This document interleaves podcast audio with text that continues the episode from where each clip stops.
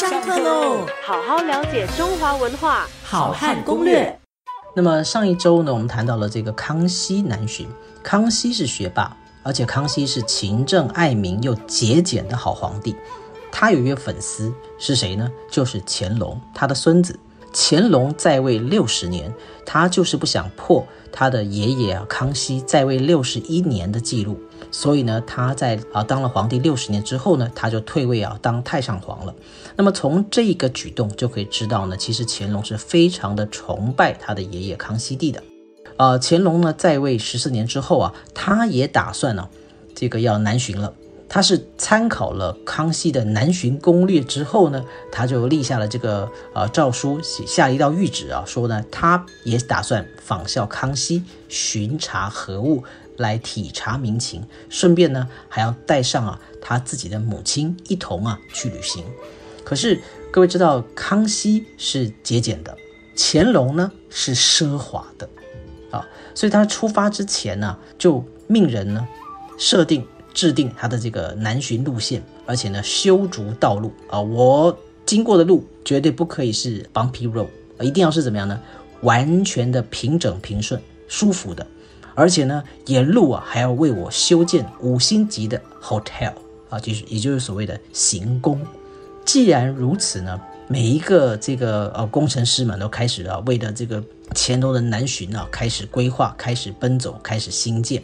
而且呢，乾隆啊，他还很重视休闲娱乐，他特别喜欢什么呢？喜欢古玩字画。各位如果去到这个北京故宫或台北故宫，看到很多重要的名画，都有盖乾隆御览之宝，各位就可以知道啊，乾隆自己呢是非常重视他的 entertainment，他的娱乐生活的。他自己因为爱好此道，所以呢，各地的官员们呐，就是纷纷的献宝。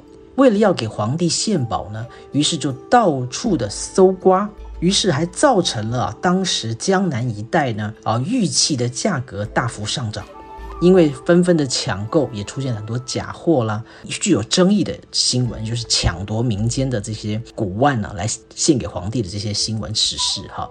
另外呢，再再用个数据告诉各位，康熙呢是一个。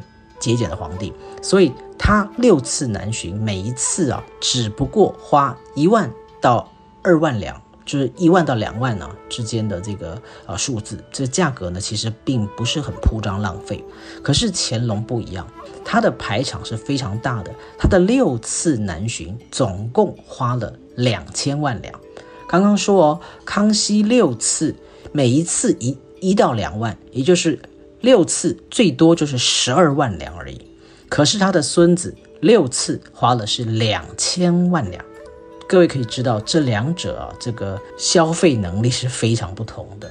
此外呢，康熙所到之处他是伸张正义，大家向他啊拦轿喊冤；乾隆呢所到之处，大家向他拦轿喊冤以后，乾隆就说：“来者何人？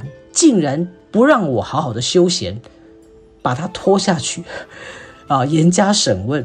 所以乾隆呢，并不是很乐意百姓啊向他来诉苦，向他来告状、来求情的。既然你有冤情要诉，难道不能够去找你主导的这个官员来诉苦吗？为什么要来打扰我放假的心情呢？所以他其实啊是很不高兴这件事情的。所以呢，他是惩罚了当地的官员。